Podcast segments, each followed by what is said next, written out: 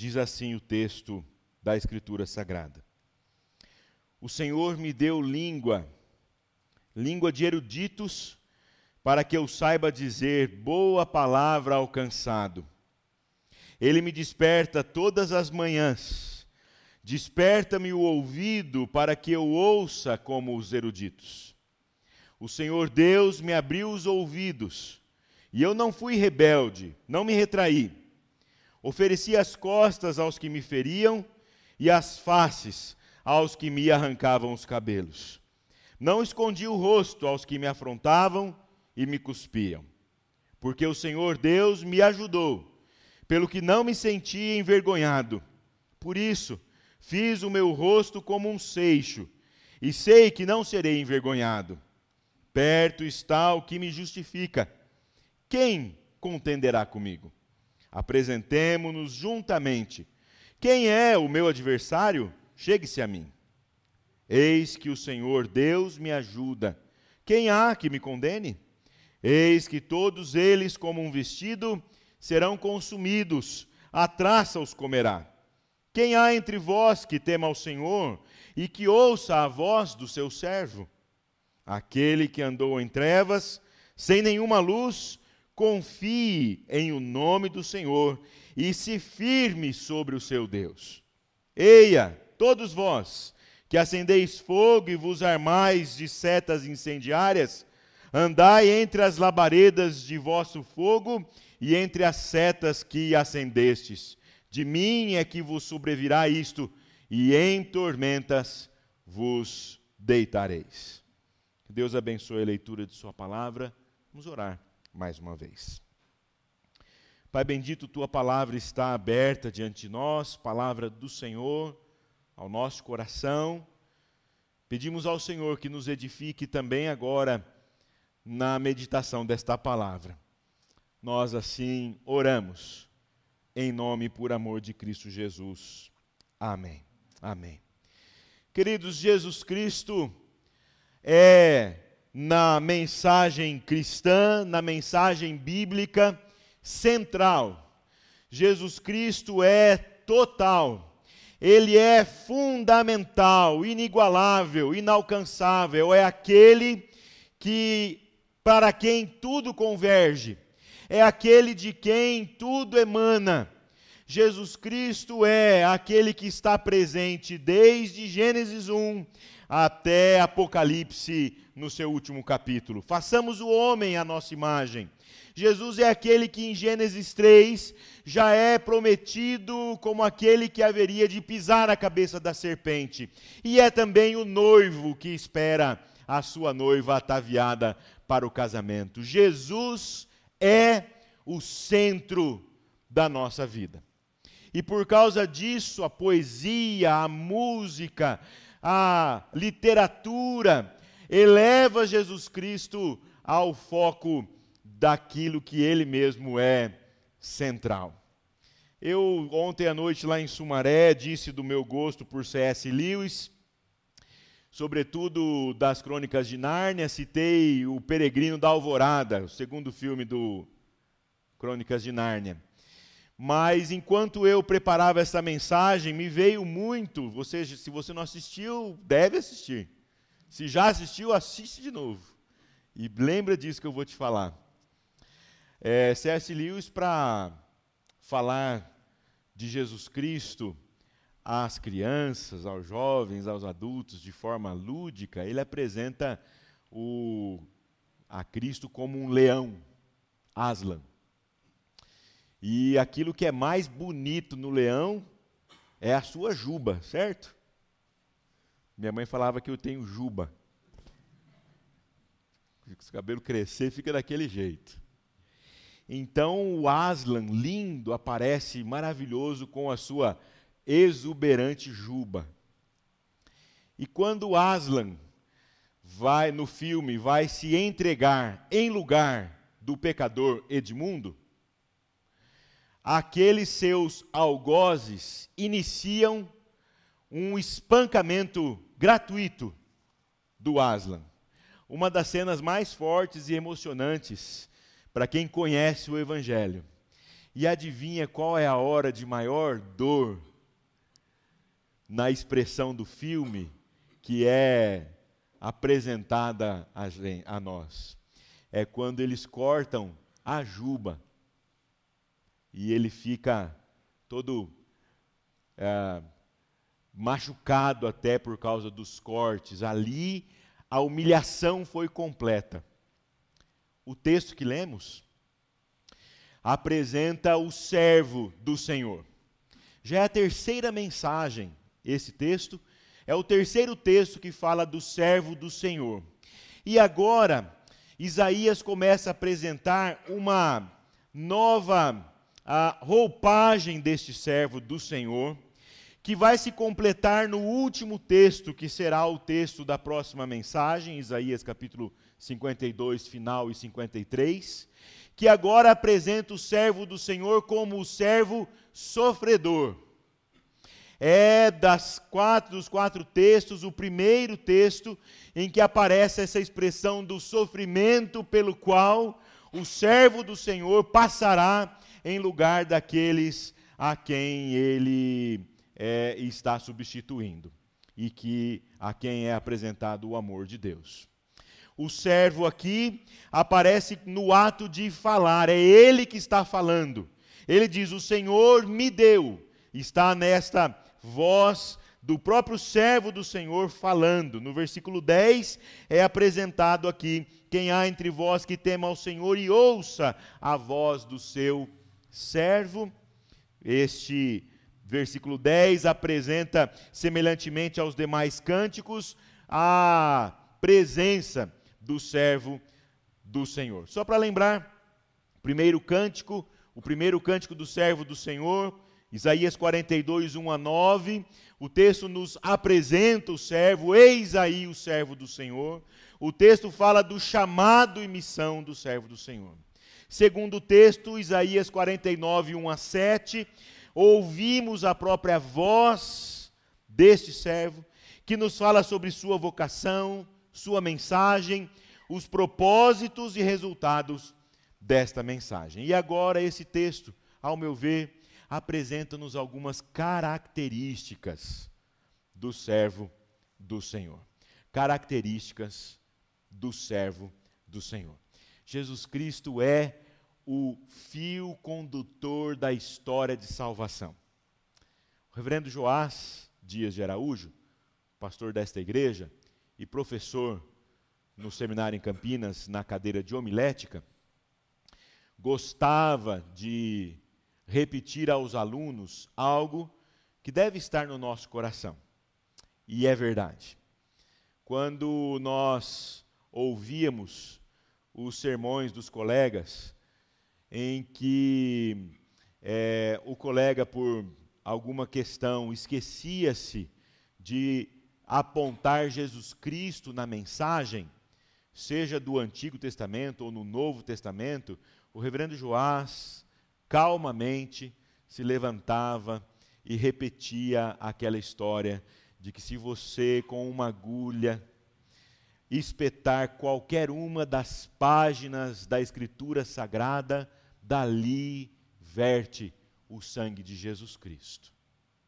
Jesus Cristo está na Escritura Sagrada de ponta a ponta. E aqui nesse texto nós encontramos as características do servo do Senhor e que você vai ver comigo hoje rapidamente que cada uma delas se aplica de forma magistral, cabal, total na pessoa de Jesus Cristo.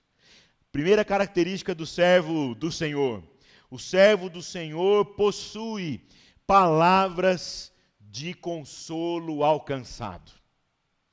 O Senhor, o servo do Senhor, o Senhor Jesus Cristo possui palavras de consolo alcançado. É a primeira expressão do versículo 4.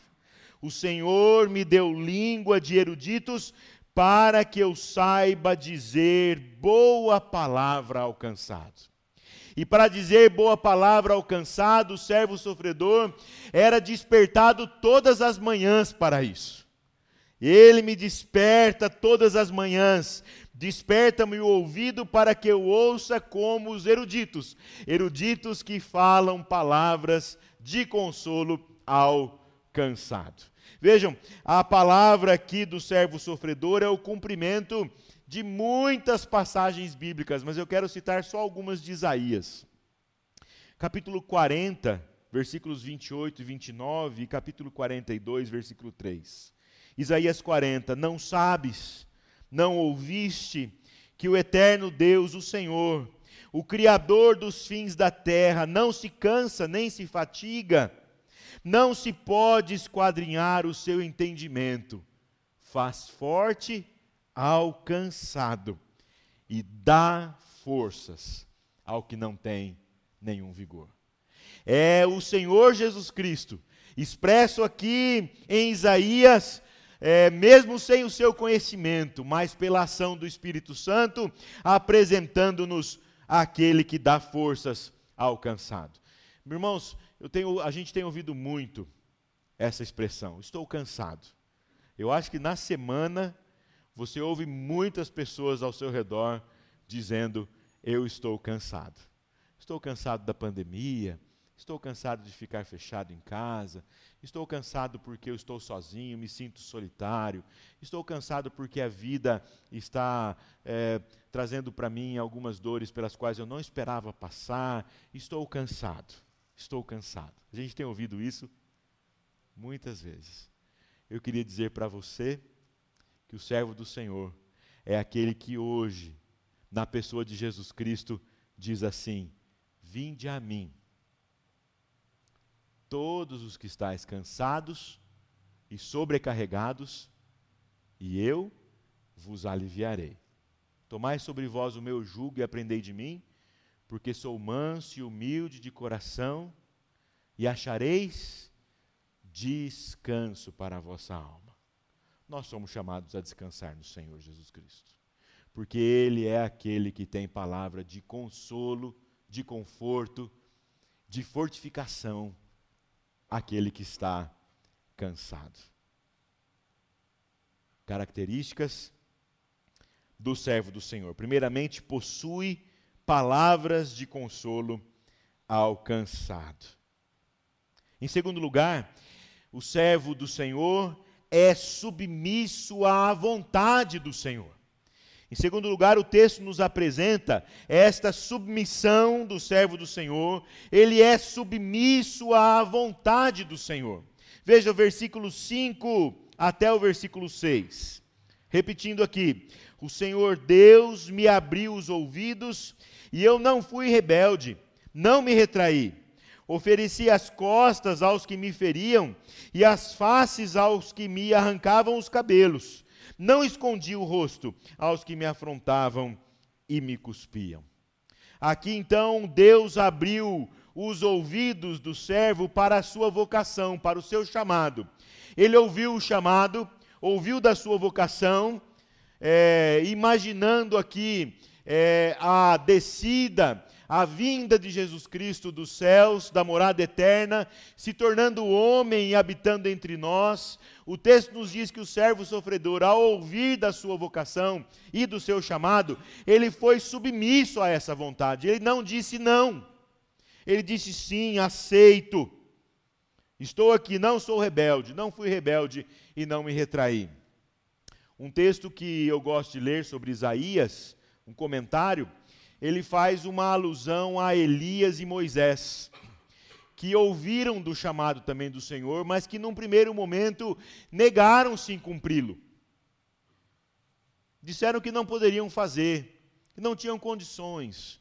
E a comparação então aqui é exatamente porque Jesus é maior do que Moisés e Elias. Ele é aquele que ouve do chamado, que sabe que vai passar por humilhações, que sabe que vai haver hostilidade dos incrédulos, incrédulos, mas que suporta os escárnios. Senhor Deus, afasta de mim este cálice. No entanto, seja feita a tua vontade.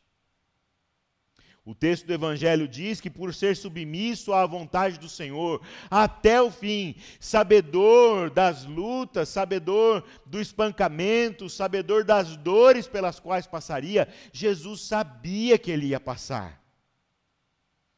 Orou e seu corpo verteu sangue no Getsemane, já demonstrando o início desse sofrimento e desta dor. Mateus 26 diz assim: Então uns cuspiam-lhe cuspiam no rosto e lhe davam murros, e outros esbofeteavam, dizendo: Profetiza, ó Cristo, quem foi que te bateu? Mateus 27, 28 a 30, despojando-o das vestes, cobriram-no com um manto escarlate, tecendo uma coroa de espinhos, puseram-lhe na cabeça, e na mão direita um caniço. E ajoelhando-se diante dele, escarneciam, dizendo: Salve, Rei dos Judeus! E cuspindo nele, tomaram o caniço e davam-lhe com ele na cabeça. O Senhor Jesus Cristo sabia do sofrimento que iria passar e foi submisso à vontade do Senhor, porque na sua submissão à vontade do Senhor, ele substituiu a mim e a você.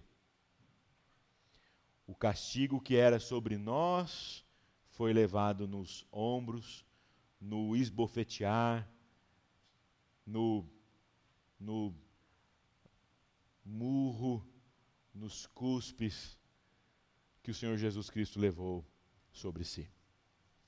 E ele foi submisso por amor a mim e a você.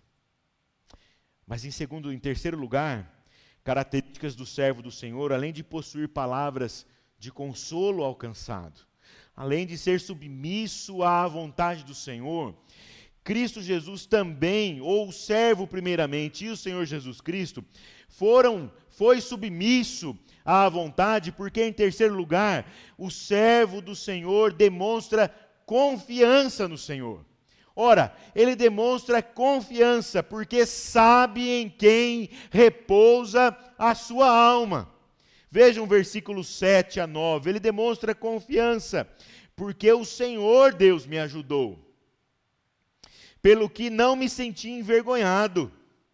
Por isso fiz o meu rosto como um seixo, quer dizer, enfrentou bravamente as bofetadas sem medo. É isso que é fazer do rosto um seixo.